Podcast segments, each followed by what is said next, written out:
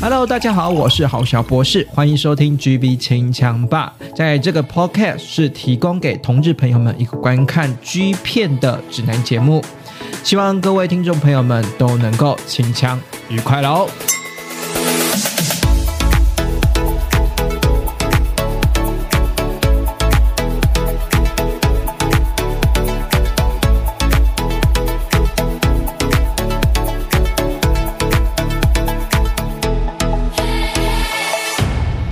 迎收看每欢迎收看 欢迎收听啊！欢迎收听每个礼拜六晚上九点的 GB 清枪吧，我是郝小博士。刚刚讲成收看了，是因为我想说，我在想说，我一一直在看那个片段，然后想说我再看一下影片，然后做一下功课，所以才想说啊嘛，就是都口误口误口误。然后呢，因为我们的郝小那个什么郝小博士呢，做呃 GB 清枪吧这个节目呢，已经要满一年了。然后我确定，我确定哦，确定呢，在一周年的时候，之后我希望能够是以呃这个直播的方式来进行，然后呢，希望是在 IG 直播了，然后呃在这几这阵子啊，我在 IG 上面 po 一些大灾问哦，希望大家可以提出一些相关的想要问郝小博士，或是对节目有任何意见的问题都可以提出来，然后我们大概我会排个时间，然后在 IG 上面做直播了哈。那今天呢，难得好，因为之前呢前阵子真的是啊、特别繁忙，所以呢就比较较没有在呃在敲访问啊。不过呢，今天呢就是因为呢有一个特别的日子，所以呢我就呃敲了访问，我就觉得这个日子太特别的，一定要敲一个来宾跟我来聊聊这一位呃。家这一位男优啦，哈，那我们今天我欢迎我们的，也是大家期待的好朋友哦，那个我们的宅神 L。Hello，大家好 Hello，好久不见了。对啊，是不是？哎、嘿这么久，好像好有好几个月，对不对？是不是？应该应该至少快没有没有半年，至少也四五个月有四五个月有对好，然后嗯四五个月之间呢，有没有有没有为了我们的节目再补充一些新的影片？我是觉得，我是觉得上半年好像有一点点，有一点乏味无聊了。对我反而觉得上半年上半年来说，好像是独立发行的蛮精彩的。对，就是就是会有一种哎，大家都在推特或者是在一些就是独立发行的色情平台上看对网黄，对，比较不会跑到实体的片商或者是就是线上的片商去找一些比较正统的管道。嗯，我就觉得有点可惜啊。不然这个这个多多多提了哈，因为我们今天要聊的主题呢、是这个男优，因为这个男优其实在呃今年呢、今年算是是已经过世九周年了，然后我就觉得这个男优太太有代表性了，所以才想说找一下宅生 L 了，一起来跟郝小博士来谈谈这个男优。然后呢，我一提到呃已经过世了，不知道大家有没有脑中浮现？某个男友的身影呢？我们今天就要来介绍我们的真崎航，是这样念吗？没错吧？他们是不是还有另外一个名字啊？应该是没有，我觉得就是，就算你不讲真气行，你不讲他的姓，可是你讲你讲航，大家都会知道哦是哪一个人。知道是哪一个人嘛？对不对？今年呢，我我先说一下哦，先说一下哦真崎航到诶大概是多久之前的事情了哈。其实真崎航已经过世九周年。就是他在、哦。他在二零一三年五月十八号的时候过世的，然后现在数起来是二零二二年了嘛，所以是五月十八号是前几天而已嘛，所以是已经过世了九周年，居然有九周年这么久了哎、真真的很久哎、因为就是我我开个玩笑的话，就是我前几天看到有一个有一个粉丝团的动态，就是他写说，嗯你能想象十年前那些看《冰雪奇缘》在唱 Daily Go 的小孩子，现在已经十年后要上大学了吗？所以你就会发现这个时间其实在过是很快的，对啊，没有在开玩笑。哎、我我那时候上次看真崎航是什么时候？是我大学的时候了吗？就是你想想看，二零一三他过世，所以他的片可能二零一二、二零一一都还是一直有在发行。所以你想想看，二零一一跟二零一二，我们到底在哪里？这样子。嗯，反正反正我我大概知道说，哎、对于三哎、这我们三十几岁的人来说，或者是四十几岁的人来说，曾启航算是很早期的一个代表的男优了。那你为什么是说代表的男优呢？其实我们等一下等下细聊就知道了。我先说一下他的基本的资料哈。其实曾启航呢，出生在一九八三年七月二十号，然后在二零一三年五月十八号过世的嘛哈。那他算是呢，出生在日本的岩手县，然后呢，二零零九年是二零零九年正式出道的。然后我记得他出道的第我我去回顾回顾去看，好像他最早出道的片子应应该是。Japan 家的吗？好像好像对，是 Japan 的，是 Japan 的吗？哈，因为因为因为因为说真的，我就是有点有点历史久远了，然后你看这样算起来，应该也是十年多十多年前的事情了。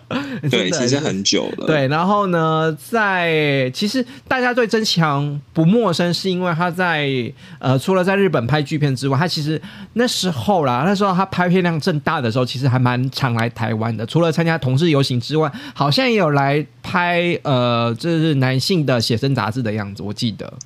就是他不只有拍写真，而且我知知道好像某一个片商也有出，就是来他来台湾跟其他男优合作的片，是不是？其实也是有的，是不是阿贤那一片？对，是阿贤的。对，好，那个那个真的有印象。然后另外呢，他好像也在因为同志游行的关系，好像也也在 pub 里面，好像也有当过驻驻点的这个 pub 的嘉宾的样子。所以算是对于台湾的关系匪浅啊。那因为为什么会对台湾关关系匪浅，或者是说呢，为什么常来台湾呢？呃，某种程度我觉得好像是跟他有交任中国男友有关系吧。嗯，对啊，我自己猜啦，可能就是应该是说，可能是我我去看的时候收集了一些资料，我看到的东西是说，因为他很喜欢他当时认识的那个中国籍的男朋友，然后所以就开始可能就是想要更多了解这个人，所以就呃，我知道他好像有。就是常常往返日本啊，跟上海之类的，就是到她男朋友的圈子或者是生成长的地方去看看。然后我记得她好像是二零一一的时候有在中国开微博。那因为她后来很想要那个就是认证，就是有点像是脸书的蓝勾勾，所以她其实是透过她男朋友帮她做这件事情的。可是因为她本身职业的身份也比较尴尬，所以就是她我不知道她后面有没有拿到，但是从她愿意就是在不懂。中文的情况之下，愿意去开微博，我觉得她应该是 很喜欢她男朋友，所以很想要去多了解，就是认识华华华语文化啊，应该对对对，华语的世界这样子。好了，好了，那那请。简单的基本介绍到这，然后我我相信大家应该没有没有关切这些东西。那现在是想要关心说哦，到底我是拍什么片子？其实，呃，对我自己来，对我自己来讲，就是我我自己来讲，我没有那么的怎么讲，我没有那么喜欢曾奇航这个外形了啊。说真的，因为他的身高嘛，你要说在男优界里面，其实也没有说算太高，一七二啦，一七二不算很高，可是也不会是很矮的身高这样。可是你要说。壮吗？他也没有到很壮哦。对，其实没有。对对对，其实倒也没有。就是在在在我们现在市场上面一片的，就是健健壮的男优当中，他其实没有算是非常壮的。对，其实是还好。那他到底有什么惊人的特色，可以这样子一路拍片拍片？他应该有超过拍超过一百一百部吧？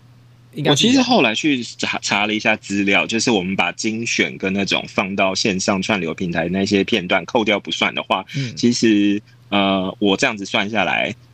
应该有。两百七十几部。两百七十几部是两百多部哦，或者是一百多部，一百多部就很很厉害了，已经拍到两百多部了。就是他就是真的把它当成是职业在拍，他并不是把它当成是 对，没有没有没有业余的这样子，就是赚赚赚个小零花钱这样子吗？对，我我觉得不算是。职业算是置业，对，我觉得这跟他的他的成长背景，或者是跟他自己的的的心愿跟志向，真的真的是有关系啦。因为其实我自己当时，我记得在二零一一年的时候，我在那个 B A D I 叫 Bady 这这一本同志杂志上面，他有一期是他有被采访。然后他有提到说，他的专场其实就是呃，就是连续射精啊，或者是其实他很多就是受性的启蒙，都是从他很小很小的时候就就就就开始了。对，所以启蒙的早，然后对性的态度也是蛮开放的，然后也是对，因为他就小，他就是说你刚刚有讲到他小时候就是他是岩手县出生的，就东北嘛，那东北最有名的就是温泉街，所以他说他小时候都很喜欢去泡温泉，然后就会去看到大人的鸡鸡就过去摸啊玩啊，然后就是有些人还真的摸着摸着就变大了这样子。哦，怎么觉得好像是天堂？没有了，也不是这样，就是就因为成长环境的关系呢。然后也比较自己对这个关这个这个方面好像也是有兴趣，然后比较开放一点，所以后来就真的一脚也，我觉得他踏入 G 片圈应该也没有那么顺利吧，就是可能还是要稍微摸索一阵子吧。因为我自己从我那边看到的专访，他有提到说，其实他第一次的性经验，他是小三的时候就无意间看到，就是当时就是爸爸的那种 A 片的录影带，然后他就是看到的是西方人的。下面，嗯，然后结果他有一次就是把学校一个外籍的英文老师，就是不就是把他吃掉了，小三而已哦。那那时候小三当一号吗？还是当零号？不晓得，我自己看到的是说，哦，他他就是在就是跟对方在那边。拉扯啊，欲拒还迎的过程当中，他就是他好像要帮老师口交，我看到的是这个部分。小三小三的时候我在干嘛？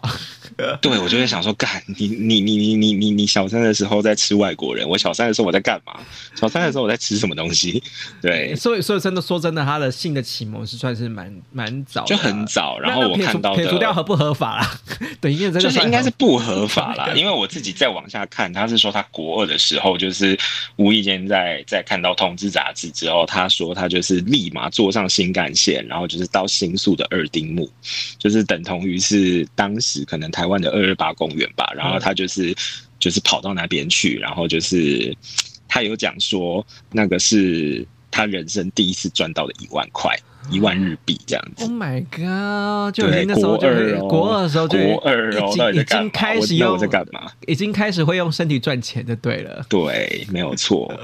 哇塞！可是可是我记得我好像看到以前的报道，好像他好像有一阵子他的梦想，其实除了当 GB 男友这件事情之外，他好像一阵子的梦想好像是当空服员呢。对，因为我看到是说，其实他好像高中之后，他有去外国留学，然后其实他回日本之后，他其实是进航空公司工作，然后他做的是维修技师，而其实他对机械那一。机械类的东西，他没有他没有很在行，所以他其实后来是有申请职务调动，可是他就会变成是哦，白天在学校大学上课，然后晚上下午就去航空公司，然后有的时候就是会就是四处跑，四处找人做，或者是四处。就是培养自己的性爱技巧，对，所以其实你刚刚讲的那一段，我自己在查资料的时候也有看到，嗯但是他后来其实就是大学毕业之后，他就去东京，然后就是好像是在中野新桥的那种同志专卖店工作。我觉得他这些启蒙其实都很早很早，嗯，所以认真说，他在拍片之前，其实算是就是经验算是蛮老道了啦，应该这么说。对，其实就是有一种类似就是。这样讲有点奇怪，就很像是练习生，你不觉得吗？就是十六岁、二十岁出道，可是你前面有十年都在练习，都在培训。对啦，因为我们很常看到是说，很常看到的是说，就算是来拍剧片的男人，就算是自己本身就是同志好了，其实能不能那么进入状况，或者是说性爱过程之中，到底有能不能那么愉悦，其实也。也要看个人功力啦，有些很菜的，就算看得出来他是同志，可是做爱过程中没有那么愉悦，或者是不会面对镜头，或者是说在性爱过程之中没办法满足，跟对手没有办法有火花，其实看起来也是没有那么好看的哈。那其实大大致上来讲，男优发迹的过程，在前在开发开没开始拍片之前，大部分都也会在这种深色场所里面工作，不管是当 Go Go Boy 也好，或者是说当按摩的也好，所以算起来真气。也算是跟一般男优会跨跨进呃这个拍片的这个圈子的这个模式蛮像了，只是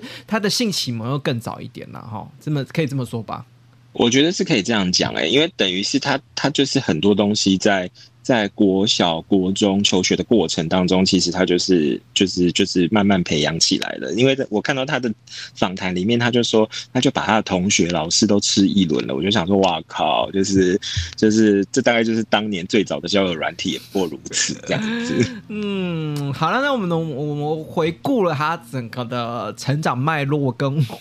跟这个拍片之前的经历了哈。那说真的，我是那时候查他最早最早好像真的是在有在 Japan 家拍过，对不对？其实那时候 Japan 家他那时候拍的时候，应该 Japan 家已经是每况愈下了。我觉得，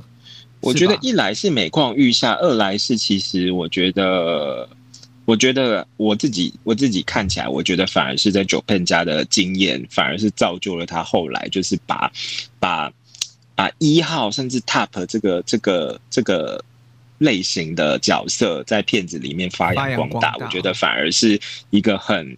一个很重要的一个转折。因为其实我看到访谈里面，他有提到说，其实他第一次初期确实是在 Japan Pictures 家拍的，可是其实他去拍完之后，他发现说，其实他根本就是他根本就是道具啊，他就说就是一个口令一个动作，他其实他他在片子里就是没有他的个性。所以他就会觉得说，哇，原来现实跟他想象当中，就是他看的那些欧美的 G 片啊，就是拍出来的感觉，就是完全是不一样。然后他觉得是在 Japan Pictures 的经验，让他慢慢的开始把镜头前跟私底下的自己融在融合在一起。然后他甚至是会去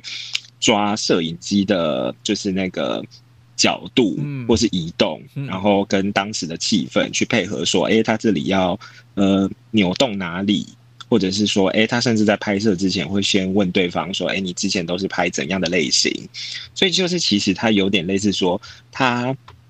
他他自己掌握了很大的主导权，嗯，他告诉大家说，哎，我今天想要怎么拍。我觉得这是他蛮厉害的地方。我先帮呃听众朋友这么说好了，你们突然这样听过来，就觉得说到底是什么什么主导权，什么什么问这个为什么会有这这种想法出来？其实，在 Japan Picture 家里面，很大一部分就是男，就是封面主角那男优嘛，但大部分都是当零，或者是说他是直直男这样子。那调教师或者是说墨镜男，这个主要是都是有，应该都是由同志担担任的。可是是调教师或墨镜男这个角色，其实本身来讲是比较没有个性的，或者是个性上面不立体的。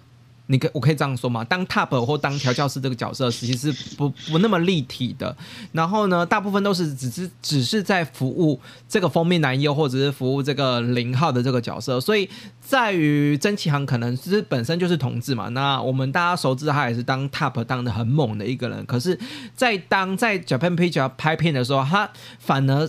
当 top 或是当调教这调教师这个角色，他没办法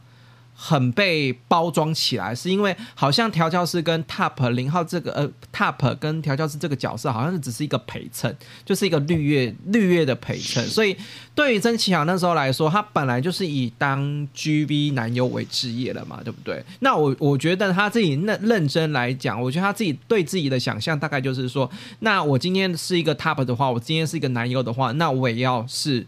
呃，影片里面的主角，可是相反的，这 Picture 家不会把调教师，不会把这个 Top 的墨那个墨镜男当做是一个主要的主角嘛？我可以这样说吧，对不对？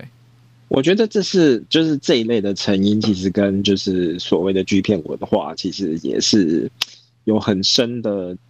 渊源跟关系啦。就像是，其实你要想想看，在那个年代，就是两千年前后，其实就是嗯。就是你想想看，日本人对就是 G 片的接受程度，或者是认为说，哎，你在 G 片里面演出，就是其实都跟当时的社会气氛或者是那个文化背景有关系。所以其实就像是你刚刚讲的，除非是力捧的封面的主义，对对，不管是零号还是直男，他其实他才是主角，所以就会变成说，除了主角以外的那些东西，就是被去脉络化的。给给切割掉了，或是给分分开了，但是反而曾启航是保持着说，哎，他想要想想看，说，哎，我在欧美片子里面看到这些东西，如果到日本的片子里，他要怎么呈现出来？然后他就会觉得说，那他想要当一个职业级的男优，因为因为所以他因为这么说了好了，就是对于欧美来说，双方都是主角哦。对不对？欧美是欧美是非常有对欧美的 G 片是非常有对手戏的感觉。你可以看 Top 也好，或者是看零号也好，就是双方都是主角。我们在我们要看的是双方对手戏的过程。可是很多时候在呃日本片拍的时候，是我们只是要看那个被服务的人人的那个表情而已。那曾启航他可能向往的。呃，方向拍片拍剧片的方向就是像欧美那种的，就是双方都是主角，双方要投入在那个演出，而不是只有一边是，就像你说的去脉络化，是是很边缘的，然后是看不见的，就是应该是说剧片的过程之中是被忽略掉的。我觉得他就是因为他启蒙的很早，所以其实我觉得就有点类似，他已经比前比大家走的还前面去看这件事情。所以我记得我在访谈里有看到他最后的 ending，就是讲说，很多人会觉得在成人成人电影里面演出是一件很丢脸的事情，可是他觉得其实丢脸的应该是演出的时候硬不起来吧。他说他进来之后其实一次都没有丢脸过，因为毕竟他的目标就是要成为就是。日本剧片产业的代表，所以我觉得他确实也是把这件事情就是确确实实的做到，我觉得非常的厉害。有有有啦，就是算是立了一个标杆啦。那我我我我我先这样说啦，其实呃说实在的，他你要说真的是前无曾启航之前真的是前无。前无古人嘛，然后后后无来者，我觉得后无来者太太夸张了，因为因为后来还是有一些男优陆陆续续呃窜出来，但是拍片量大概就没有像他那么多。那你要说前面真的前无古人嘛？我觉得早期的 K.O. 家的一个熊兰，你还大不知道还。还还记不记得熊兰在前几集的时候我介绍过？其实他其实就有有一点像是在熊那个什么，有点像曾启航这种型了。就是我是觉得是他，可是相反的是他是可以可零的。所以那相相对上面来说，曾启航是在整个的剧片的影史脉络之中。我我先说一下影史脉络拍片的过程中是不是都没有当过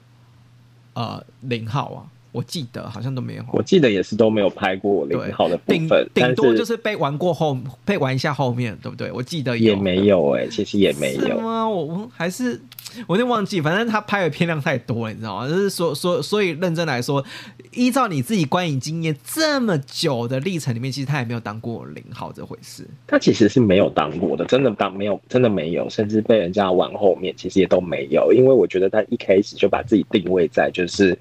我就是要让呃，可能调教师或是 top 的角色走出，走出就是被人家呃蒙面啊、戴墨镜、戴挖镜的这个框框。所以我觉得，也许他确实没有像大家想的那么前无古人后无来者。可是我觉得他很厉害的定位，就是他让自己就是以一个就是原本消失的角色，消失的一个。Top 调教师的角色过程当中，把 Top 这这个东西把它带到前前前面给大家看。对对对对对对，好了，那那我我是觉得那个 JP 家的啊，虽然是说他是最早拍片是拍 JP 家，可是。可可以不追嘛？对不对？我记得，因为我自己在看回过回过头来看他这批家的时候呢，就发现哦，原来是他。那时候还很青涩，对，然后呢，也是一样是带挖镜的样子。然后你其实认不出来是他本人啊，就是我透过辗转，透过他的那个什么，就是八字胡的那个有一个字，然后再透过他的发型有点卷发，这样稍微认出他。可是我觉得跟现在我们认认识的曾启航有点大庭相觑。我觉得某种程度来。讲可能是因为挖镜，就是呃割在割，呃应该是说因为挖镜盖住他的自己本身的风采了，所以好像有没有挖镜，有没有把眼睛盖住，这是还蛮重要的。就是如果你没有嘛，本身就是帅的特质，本身就长得很不错，那其实有时候呃戴上挖镜或戴上墨镜，那个帅气度会减减少蛮多的。所以你 JP 家的有推荐吗？他虽然在 JP 家。就是拍最最早是在 Japan Picture 家拍的，你有他推荐这批家的他拍的片子吗？我倒觉得还好，因为我发现其实后来如果真的大家很想去看的话，其实去 KO 或者是去 Games 都可以找到一些呃他们为蒸汽行做的一些比较特别的企划，我觉得那些反而是可以看的。好了，那个刚刚就是这批家，我就就先 pass，先不先不看了哈。那呢，再来呢？嗯，我我先说一件事情啊，就是就是我们刚刚说的，除了曾启航的这个本身的定位，还有他把这个 top 这个角色做出做出很立体的样子之外呢，嗯，他还有什么魅力啊？除了他自己本身自己的对于这个 top 的角色的塑造之外啦，因为你要说他身材没有到顶好啊，你跟认真跟其他的男优比，真的是输很多哎。然后你觉得他，然后你要说屌吗？他屌也没有到很巨，你懂我意思吗？我之前前。屌的美学我已经拍过两集了，我觉得他的屌的美屌的美学那两那那两个人男优的屌都没有都都比曾启航的还要好，然后我就觉得说，那大家到底喜欢曾启航是喜欢的他的哪里？你觉得你觉得大家会喜欢他的是哪里？除了他把 Top 这个角色做的很立体之外，对，就身材或者是外观来说，我觉得你说他的屌没有很大，可是其实我觉得以以亚洲人来说，它的尺寸算是算是很刚好吧，就是它也没有下翘，而且它也是上弯，所以我是觉得，因为其实大家都知道说，如果真的太大，反而其实是会让人家不舒服、不太舒服的。对，所以我觉得其实我觉得应该是它的它的它的工具就是很刚刚好，就是它没有很小，可是它其实又能够达到就是可能就是。顶到对方或者是零号的前列腺可以产生高潮以外，我觉得另外一个点是在于说，嗯，我觉得因为刚刚我提到说他在访谈里面讲说他的专长是连续射精，但我觉得，嗯。就是我确实有在某一部片里面曾经看过，说就是他已经他已经拔出来，然后就是他已经射在零号的脸上了，可是他接着就是在短时间内，就是又再射了第二发，又喷在男优的脸上，所以我自己觉得说他应该是受过一些，就是在小时候培养起来的经验，让他。对，已经受过训练，可以让他随时随地都可以处于一个很好的备战状态。哎哎，而且我觉得，嗯，对你说，我觉得他的技巧，严格来说，我觉得都没有很粗暴。嗯嗯，就是技巧上面来说，是是对于男另外一个配合方来说，对零号来说都是比较温柔的。对。但是他其实他又很知道说怎么样做可以就是打到对方的点上，嗯，所以我其实小时候在看的时候，我真的都觉得，哎，他很会那种九浅一深的的的的技巧，就是他就是可能很扎扎实实的，就是动了十几下，然后就是打在对方的打在对方的前列腺上或是居点上，然后结果又整只拔出来抵在洞口。然后，但是又没有完全的出来，所以我是觉得他。那个视觉，那个是那个是那个是视觉视觉张力是有出来。这个就是你知道这个是什么吗？这个就叫做延缓的概念，就是爽的延缓。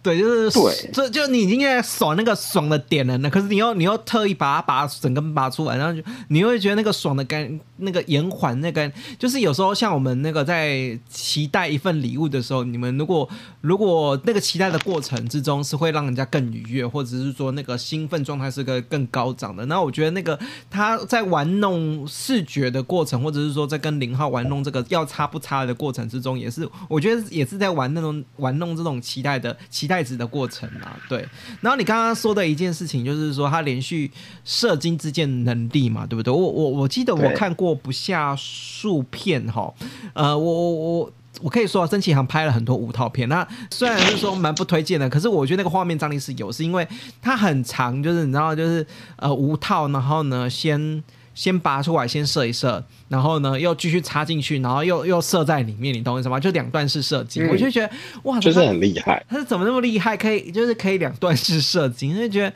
因为有时候你知道射精就是一个过程就结束了，然后呢有时候更多时候呢是因为你要 top 要射的时候呢。刚好刚好跟摄影机没有搭配好，然后结果他射了，结果摄影机没有拍到，这很常很常发生吧，对不对？就是很很常发生，就是都已经射了，然后结果摄影机才跟过去，那根本就拍拍不到什么东西。可是我觉得郑强就是因为他可以连续射射精的这个技巧，然后跟摄影师摄影师也可以搭配很好，所以每一次的射精的过程之中，其实他都很投其所好的，就是说，那我可以告诉摄影机要。怎样的画面，或者是说我可以等摄影机 stand by 好了我才射精。我觉得这个这个也是跟摄影机的好的配合，然后也让我们觉得是说啊，他这个厉害的部分在这里。我就我自己是在看啊，他射精过程之中，我自己是蛮爱看的，是因为蛮精彩的。然后除了两段式射精之外，它的呃射程还蛮远的。对我就觉得都整体上面来讲，我我蛮喜欢看他做高潮射精的这部分。那我我会觉得啦，这个可能就是呃每个人的操作，就是因为因为也有。认真来讲，就是我知道有些的 A V 男优是可以做到这件事情的，然后可是我觉得在 G 片圈里面，真的曾启航是我觉得真的是少数里面可以控制自己射精的力道跟过程的。对，就我觉得整体来说，就是可以下一个总结，就是代表说，其实你要说他，也许呃，他可能不会是外形最优、身材最好，或者是屌最大的那一个，可是，在在很多面面俱到的面相上，我觉得他都可以兼顾的很好。因为我觉得，呃，毕竟在一个片场里面，其实有很多的角色，有很多的不可抗拒的变音。他在那个片场里面有很多角色，他可以照顾到摄影方，他可以照顾到跟他对戏的男优方，然后他也可以让自己在整个片中他是可以凸显出来的。所以我觉得他厉害的点就是在于说，他可以把这些很多。很多就是外围大家可能没注意到，或者是可能没有能力控制的东西，他都可以把它维持在一个很好的平衡。我觉得这是他相较很厉害的地方。好了，我们今天前半段访谈那么多，就是 深入的介绍他这么多了。那我觉得大家应该很迫不及待，就是片单的部分了哈。那呢，我们片单的部分呢，其实，诶，我自己啊，我自己是觉得有有，我我我自己是觉得我我对他的片子的印象有几部是蛮特殊的。那我不知道等一下。嗯，这个我们的宅神 L 提出来，搞不好是我内心也是想要推荐的片单。你自己对曾启航的片单，你有哪些推荐的片单是可以推荐给大家的？就是在他这么多的两，你刚刚说两百多部，我相信大家应该不可能两百多部都给他看完了。就算是呃宅神 L，应该也不可能两百多部全部都看完吧？你对曾启航有这么热爱到两百多部都看完吗？是也没有，但是其实你就会把它想象成他就是一个大家的好朋友，就是他。他时不时就可以，就是看到他，就是你就会看到他，你会觉得非常的熟悉。嗯，那会不会对他呃很达到很热爱的境界？我觉得那就是看个人。但是我觉得其实你硬要去找的话，其实你会发现说，哎，两百多部里面虽然也是有杂语，有有一些可能嗯口味清淡的路线，但是基本上我觉得呃两百多部如果认真挑。绝对也是有一百多部可以让喜欢他的粉丝可以一步一步慢慢看。我们今天没有介绍一百多部，那个可能要排那个什么，介绍到整个晚上都介绍不完了哈。你这边有推荐，手上有推荐几部是想要认真想要介绍给呃听众朋友的呢？我想先认真推的一部是他在 Games 家拍的，叫做 OTK 四十八。OTK 哦，这个也是我口袋名单。就是因为他这一部很厉害，他重点就是把就是无套这件事情在熊血中出还没有打出名号之前，那就靠他一个人在 Black 和 White 这两部两部就是都无套的片里面，把所有的体位也没有到所有，就是把很多很经典的体位或者是很让人呃意外的体位，就是给玩了一遍。我觉得这一部其实对大家来说入本是。蛮适合的一部片。哎哎哎，我先我先提醒大家啊，这部有两部哦，一个是 black，一个是 white，就是白黑跟白。我也不知道为什么 片商要分成黑跟白啊。所以这个呢，虽然是说 OTK 四十八，可是它这部有上下是有两部两部片的这样子。然后而且呢，我我自自己是觉得啊，你真的不知道从呃，就是从哪一部片里面能够看到曾启航的好的表现，或者是说希望他。他的到底能够怎样的做一号，到底可以做成怎样？其实直接看 OTK 四十八就可以了，因为好像 OTK 四十八都是以 Top 都是每一步都有他嘛，我记得对不对？就是整，就是由他由他一个人担纲 top，然后把所有的就是特殊的体会就是玩一轮，对，把把所有的男优所有的体会都干翻。然后我记得还有是，但我记得里面还有很多现在还哎那时候以那时候来讲当红的男优，或者是说现在也在当调教师的男优，像岩岩田猛好像就是有在 OTK 四十八里面哈，所以大家可以去呃好好的观摩一下这这一片啊，就是你你。这对于曾启航这个，可能小朋友对曾启航这个男友很陌生的话，可以先从 OTK 四十八开始认识曾启航这个人，就知道他到到底多会当 top，到底那个当 top 的技巧到底多么呃，就是丰富哈，应该这么说丰富，因为 OTK 四十八就是讲求的是各种体位嘛。哈，那除了 OTK 四十八之外呢，你有哪些是推荐吗？就 OTK 四十八是我跟你都共同推荐的嘛，对不对？好，那另外呢？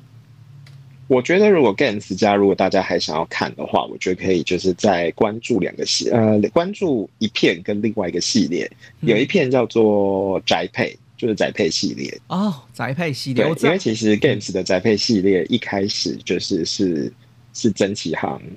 出发的，哦对他就是呃比较不像后期很多都是 C 的，他早期好像真的是去找呃募集可能全全日本大家想要跟。真启航就是就是发生关系的，就是嗯新手对新手，或者是说粉丝们对不对？对粉丝对，我觉得早期跟曾启航拍的这个宅配系列，其实算是蛮不会不会那么 C 啦，就是还蛮因为看得出来那些当零号有些真的还蛮嫩的，对。所以你要说你要推宅配系列，我觉得不意外。就是对宅宅配系列这整 games 要宅配系列来说，其实最早期的有他那个宅配系列的雏形在。对对。然后另外一个系列我想推的也是 games 的 games，我觉得呃大家都知道的 true date 就是虚拟约会系列，其实是找很多就是当红一线的男优来拍的。对。可是行就是 games 特别为了行去设计了。一个系列叫做“航想”，航出呃出航的航，想象的想，对，然后也是让这个航就是去变成虚拟约会的主角，就是跟着他一起去玩玩遍日本，就是可能有三集，我记得有三集，有去九州的，有去呃各种地方的。对，这个就这个也是粉丝粉丝像啊，粉丝像的。对，所以我是觉得，如果是粉丝像的话，其实你想要看就是很厉害的真奇像真奇行，你可以看就是呃 OTK 四十八。可是如果你是比较粉丝像的话，其实我觉得像是航想或者是像是宅配，我觉得都可以看一下。哎，那如果真的是很提醒很粉丝很粉丝的话，我觉得 KO。K.O. 也是有帮他拍过，就是以他为以他为就是封面主角的片，大家也可以去看一下。哦，K.O. 的哪一片呢？这一片是什么呢？我我怎么有点没有印象了？你搞不好说 K.O. 其实在比较后期，就是有帮他出过，叫做就是就叫行哦，以他为为为名的这个专专题嘛，对不对？就是对，就叫行，而且有两集。我觉得如果是粉丝想可以看，就是有曾启航的旧。跟曾启航 Love 就是以他为名的这个 KO 家出了两片，然后呢，翻到精选，是精选嘛？哦，算是对这边就一跟 Love 是精选，可是再早一点，大概二零一一年的时候，其实他有帮他发行两张，就是都叫行。哦，那行第二片就叫行第二季，那第一片就叫行，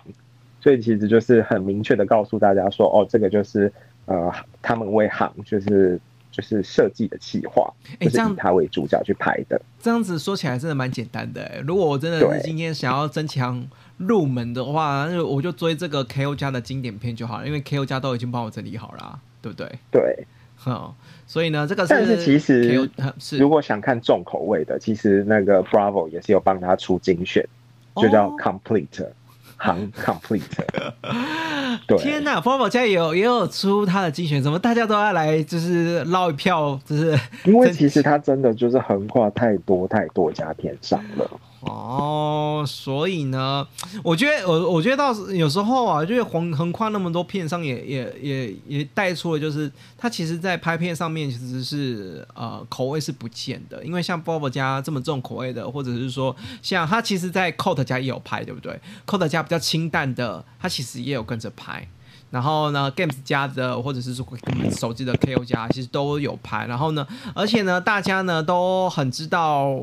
大家就是应该这么说了，就是这些片商很知道大家很喜欢行这个角色，所以是所以所以呢，到后期其实，在行过世之后呢，还陆陆续续推出他的精选的片子嘛，就是把他以前过往的一些经典的呃片段，就是集结成整部都是有行的，所以你你只要追踪的是行的呃这个专题名称。就是专辑名专专题，也就是整个部片的这个专专题名称的话，其实都可以看得到，整部片都是行。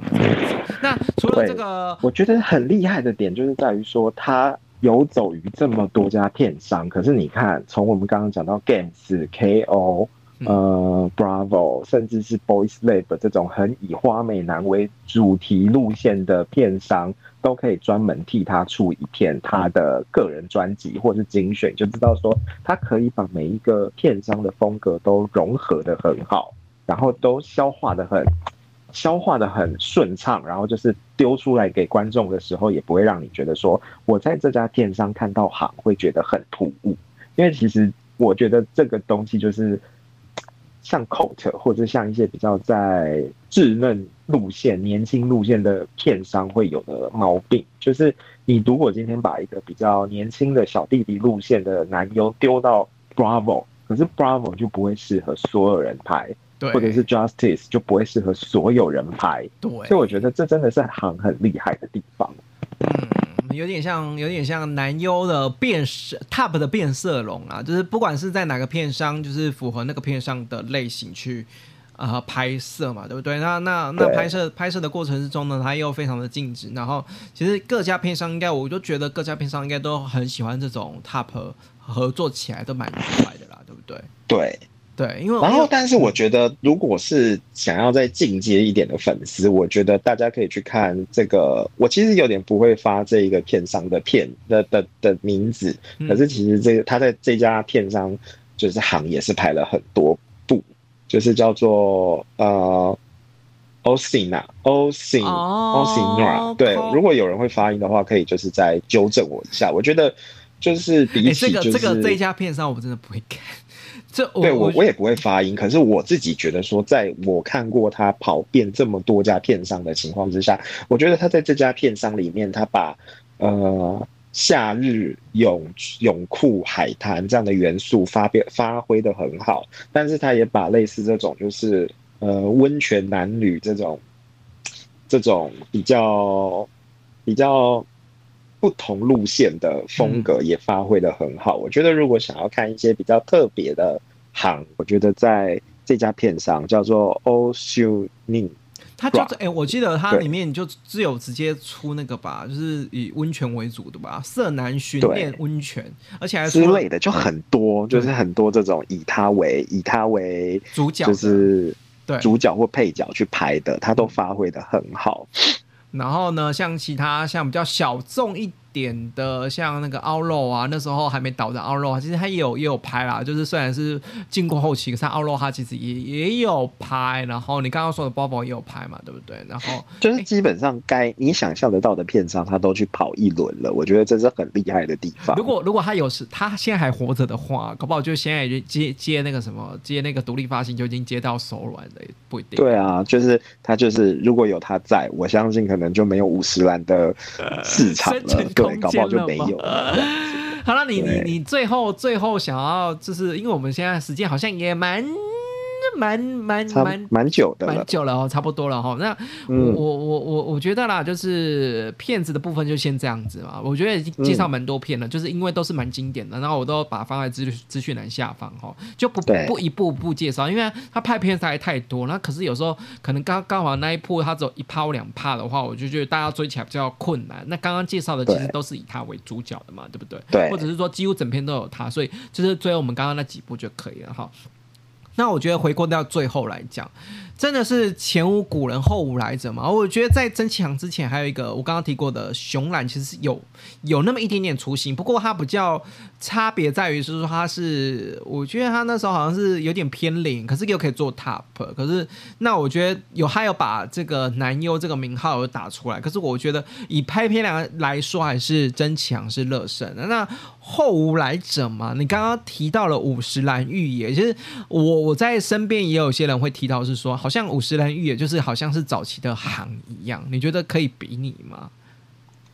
我自己会觉得说，呃，五十岚厉害的地方是在地方是在于说，他把行行等于就是很专精在 top 这个面向，他把它发挥到发挥到极致极致。对。可是其实当你发挥到极致之后，其实到比较后期，到行的呃职涯后半段，你其实你会，你当时就可以听得到说，很多人其实是在期待他。呃，当零号的那一天，对对对对，但是其实到最后你会发现说，哎，到他过世之前，就是他其实都没有都没有真正的真正的真正的拍。对，但其实你在你在某些片商当中，你从那些摄影机的角度，他有的时候会不小心带到行的后面，就会发现说，哎，其实这个人他也是可以当零号的，他绝对不可能没当过零号，因为一定就是当过零号才会知道说，那你当一号的时候要用什么角度，或是用什么样的。姿势才可以让零号比较舒服，不会那么痛。所以我相信，就是他绝对也是有当零号的潜潜力跟体质，只是说可能他把自己的定位就定位在荧幕形象啦，荧幕形象对荧幕形象定人设定位在那里的，所以就是他就会变成说，如果他今天呃当零号，他可能就会跟其他人没有什么不一样。嗯，但我觉得厉害的地方在于说。他也因为坚持了他的这个荧幕形象到最后，所以就是才会让大家一直都记得他。嗯，但其实我觉得是那个年代刚好可能竞争力也没有那么多，或者是刚好那种就是百花齐放的状态也没那么明显。所以假设说你今天把行丢到可能二零二零年的这个时空背景之下，他也许可能没有办法像五十岚的状态。可以吃这么开，因为其实五十岚你会发现说它可一可零，可群交可无套，它什么都肯玩，而且都很肯配合。那只是可能量太大，人家会嫌它腻。可是那同样的时空背景，你难道在二零一零年的时候你就不会觉得行很腻吗？所以我觉得是一样的道理，只是说我觉得行厉害的。的点还是在于说，哦，他把同一件事情做到一个极致之后，那其实，呃，反而是奠定了他就是就是不可以让后人来说书啦，对不对？让后人来说书。那到底放在这个年代，或者是说他如果还活着的话？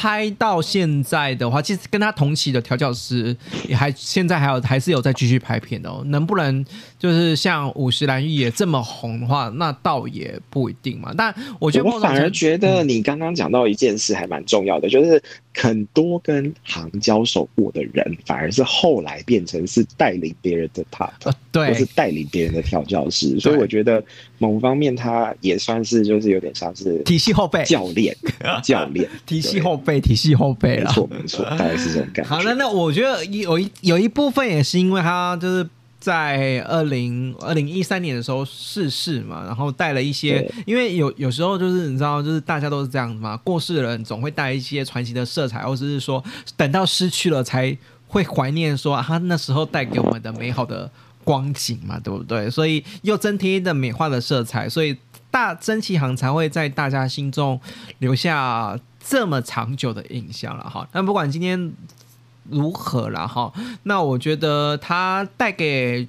剧片圈的影响，或者是说带给台湾同志的影响是很深远的，而且又这么台湾友好，会对华海世界是感到了解了，然后也会来参加同志游行，然后并且来拍写真，然后来参加 gay bar，然后是很亲民的哈，就是他真的是以呃同志这个身份，然后是以 GV 男优这个身份很引以为傲，就是就有点类似像我们就就说的嘛哦，就是 AV 当当我们。会力捧 A V 女优的时候，为什么男优 A V 男就 G V 男优不不能够被力捧？我觉得他就是一个代表啦，就是如果能 G A V 女优可以被力捧，然后可以被商品化，然后可以被大家在展展场的成人展场上面被大家追捧的时候，那为什么 G V 男优是没有办法的呢？我觉得曾启航就是有想要。有想要踏出这一步，或者是说他已经踏出这一步，就是我可以在公共场合里面大方的说，我就是 G V 男优，然后我就是想要被大家追捧，然后大家都是喜欢我的这样子，有那个巨星的风风范在了哈。那对那个再生 L 最后有什么想说的吗？我最后想说的是说。呃，大家有没有知道，就是他当初为什么会过世？是因为呃，他其实是得了阑尾炎，就忙他得了阑尾炎，然后他其实原本应该是呃可以去及时动手术的，因为其实大家都知道阑尾炎可能不是那种。对啊，小手术啦，对，割盲肠啦，对，其实它其实不是一个那么致致死率不是那么高的一个手术，可是他后来为什么会因为就是延误就医，或者是可能就是因为别的并发症、副作用导致他后来走了，就是因为他当时。呃，他不想要留疤痕在他的肚子上哦，毕竟他对，所以就会变成说，其实你从这个点上面，你就可以发现说，其实他很在意自己的身材，在荧光幕上面或者是在呃镜头上面呈现出来给人家的感觉。对，因为如果有那条疤，那我相信就是以他这种对于自己要求这么高的人来说，他应该是不能接受的。嗯嗯，所以我其实从这边我们大概可以看得出来说，哎，其实他算是。把把拍片这件事情看得很重要，很重要。然后看看的比自己身体，就是我觉得不应该这样子啊。有时候身体就是，然后就是还是以身体为重啊，不能对啊。因为你看，当可能命都没了的时候，其实留就是就没有办法留给后面的人更多别的东西。我觉得是也蛮可惜的。可是我要表达就是说，哎，其实从这个点上面可以看得出来说，他很敬业的那一个。面向跟他看待就是拍片这件事情是什么样子的存在，我觉得就是大概可以就是留给大家一些想象的空间，去想想看，说哎，这个人他是怎么在看待拍片这件事情，跟他怎么看待性爱这件事情，我觉得还是蛮有趣的。好了，那那我们现在呢，到底要怎么缅怀他呢？就是赶快等一下下节目之后呢，赶快把那个片单找出来看哦。那今天 C V 哎，谢谢我们的在线 L。好，谢谢大家。我们今天晚上祝大家烤枪愉快喽，拜拜，拜拜。